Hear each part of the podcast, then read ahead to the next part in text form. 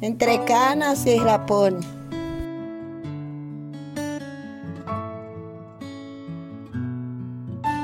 Los hechos que voy a narrar sucedieron en Lampazos de Naranjo, Nuevo León. Se dice, se cuenta que en marzo de 1913 llegó a Lampazos un ejército de 200 soldados federales. Al parecer, sabían que pronto llegarían los guerrilleros, los revolucionarios.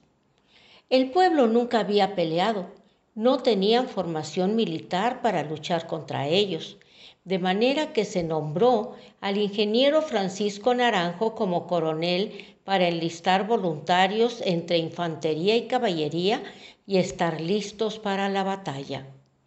Sacaron sus rifles, pistolas, mi abuelo también, palos, machetes, piedras, lo que pudiera servir para detener al enemigo. Y el 18 de marzo de 1913 llegaron los revoltosos, gritando, disparando sus fusiles y metrallas. Los hombres del pueblo se batieron con decisión durante dos días hasta que hicieron fracasar todas las cargas del enemigo. Estos quedaron sorprendidos ante la valentía de los lampacenses. Se retiraron para preparar un nuevo ataque. El pueblo celebró su victoria. Los días siguientes fueron de preocupación y angustia para los lampacenses. Hicieron barricadas, parapetos y trincheras por todo el pueblo. Los hombres recibieron instrucción en el arte de la guerra. En esos días, Fortunato Suazua trató de convencer a los jefes defensores para pedir la rendición, pero los vecinos del lugar se negaron a entregar el poblado sin pelear. Al amanecer del 28 de marzo, regresaron los revolucionarios. Avanzaron desde el sur y la estación, disparando sus armas. Las calles se llenaron de cadáveres y heridos de los dos bandos. Se peleaba casa por casa, esquina por esquina.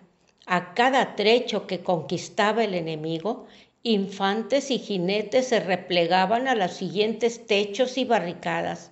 Las horas pasaron, la noche llegó y transcurrió sin un minuto de descanso para los combatientes. El sol salió y la pelea iba atravesando el pueblo. Por la tarde de ese día 29, las calles del barrio de la ermita se sacudían por el fragor de la batalla. Después de cuarenta horas de furia, los defensores huyeron hacia el monte dejando atrás el pueblo humeante. Los revolucionarios, agotados por la larga lucha, ya no lo siguieron. La conquista se había consumado. Pero si cayó lampazos, nadie diga nunca que fue por falta de hombres. Tres meses después, los revolucionarios fueron desalojados por otra fuerza superior y los civiles regresaron a reconstruir sus hogares y continuar la vida. Cuentan que al año regresaron, comandados por don Venustiano Carranza.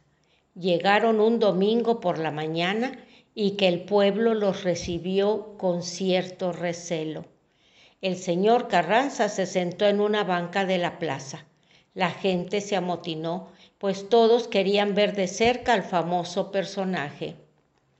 Entre la muchedumbre se coló una niña que a fuerza de estirones y codazos trataba de pasar al frente, cuando en eso, con voz de mando, el señor Carranza gritó, Dejen pasar esa niña. Los presentes se hicieron a un lado y pasó Anita de unos cuatro años de edad, se acercó al señor Carranza. Este la miró y con ternura la sentó en sus piernas mientras seguía con su discurso. Aquella niña fue mi tía, Anita Ramírez.